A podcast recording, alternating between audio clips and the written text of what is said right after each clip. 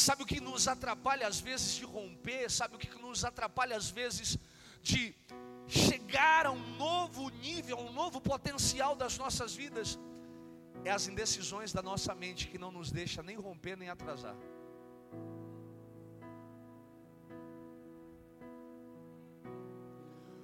A Bíblia diz que Pedro acompanha, mas ele fica na porta. É isso que está escrito no livro de João, capítulo de número 18. Diz que Pedro fica na porta sem saber se continua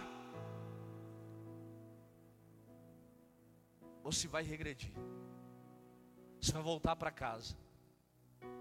Ele não sabia se prosseguia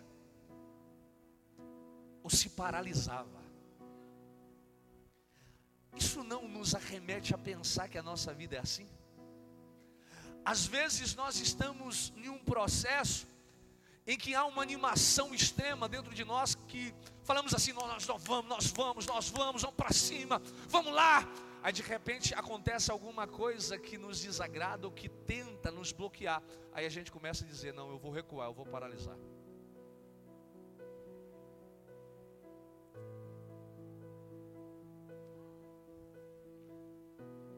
Quantas pessoas aqui não conseguem romper na vida por causa de algo que se chama indecisão? Eu não sei se eu vou, não sei se eu paro.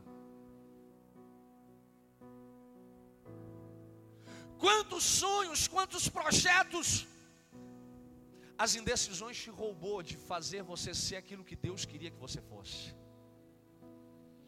Quantas pessoas aqui têm um potencial extraordinário, mas ficaram indecisos se teriam de fato potencial para fazer qualquer coisa? Querido, a história continua sendo a mesma, a porta sempre existe. Você tem a opção de entrar e viver o processo, por mais doloroso que seja, recuar e desistir, e o teu nome será apagado da história.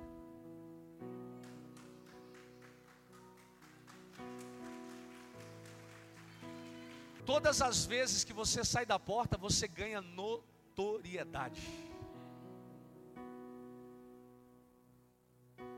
É isso que está escrito aqui. Versículo 16 do capítulo 18 de João diz assim: Pedro, porém, ficou de fora, junto a. O outro discípulo que era conhecido do sumo sacerdote saiu, falou com a encarregada da porta e levou Pedro para dentro. E então a empregada encarregada da porta perguntou a Pedro: Você também é um discípulo desse homem? Quando Pedro sai da porta, Pedro passa a ser visto. Quando Pedro sai da indecisão, Pedro começa a ser notado, Pedro começa a ser visto, Pedro começa a ser notado. Por quê? Porque ele saiu da zona de indecisão. Sabe o que, que atrasa a tua vida? A indecisão de não tomar uma atitude para fazer algo. Fica paralisado, dizendo: Eu não sei se eu faço ou não sei se eu não faço.